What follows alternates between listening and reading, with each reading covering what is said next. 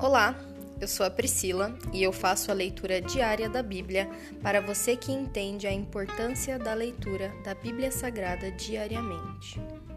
Que Deus esteja com todos.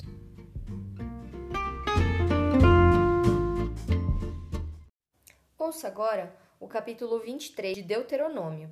Norma acerca da adoração. Se um homem tiver os testículos esmagados ou o membro amputado, não terá permissão de entrar nas reuniões sagradas do Senhor. Se alguém for filho ilegítimo, nem ele nem seus descendentes até a décima geração terão permissão de entrar nas reuniões sagradas do Senhor. Nenhum Amonita ou Moabita e nenhum de seus descendentes até a décima geração terão permissão de participar das reuniões sagradas do Senhor. Essas nações não os receberam com alimento e água, quando vocês saíram do Egito. Em vez disso, contrataram Balaão, filho de Beor, nascido em Petor, na Mesopotâmia, para amaldiçoá-los. Mas o Senhor seu Deus se recusou a ouvir Balaão e transformou a maldição em bênção, pois o Senhor seu Deus os ama. Enquanto viverem, jamais promovam o bem-estar e a prosperidade dos Amonitas ou Moabitas. Não mostrem ódio aos Edomitas, pois são seus parentes, nem aos egípcios, pois vocês viveram como estrangeiro entre eles. A terceira geração de Edomitas e egípcios poderá entrar nas reuniões sagradas do Senhor.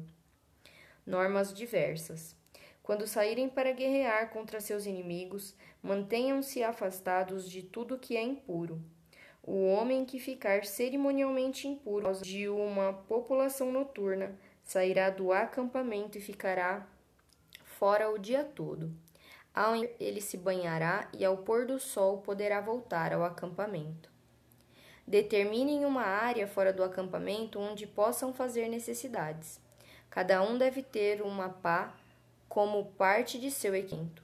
Quando forem evacuar, cavem um buraco com a pá e cubram as fezes. O acampamento deverá ser santo, pois o Senhor seu Deus anda no meio dele para proteger vocês e derrotar seus inimigos. Cuidem para que ele não veja em seu meio qualquer coisa vergonhosa e se afaste de vocês. Se escravos fugirem e se refugiarem com vocês, não os devolvam a seus senhores. Permitam que eles vivam em seu meio em qualquer cidade que escolherem e não os oprimam. Nenhum israelita, homem ou mulher, se dedicará à prostituição em templos idólatras.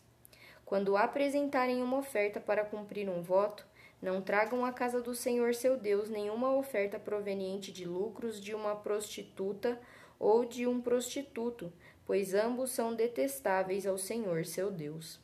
Não cobrem juros sobre os empréstimos que fizerem a um irmão israelita seja de dinheiro, de alimento ou de qualquer outra coisa.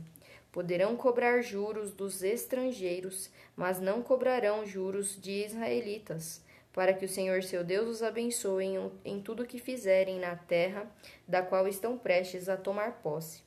Quando fizerem um voto ao Senhor seu Deus, cumpram-no prontamente.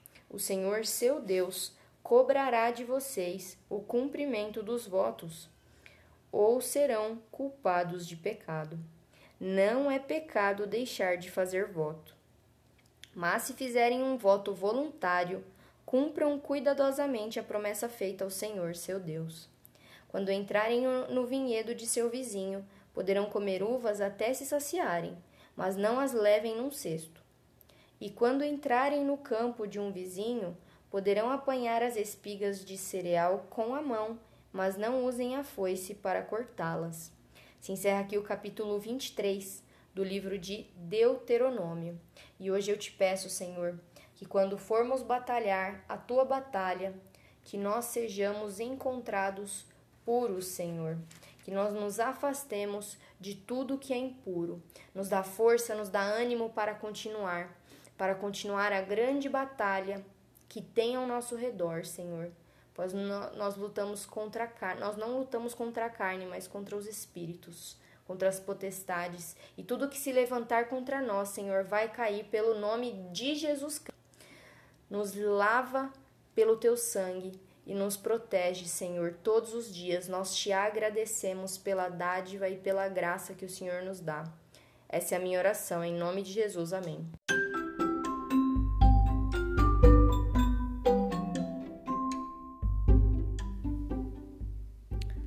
Você acabou de ouvir o Dali Bíblia, o podcast da tua leitura diária da palavra do Senhor.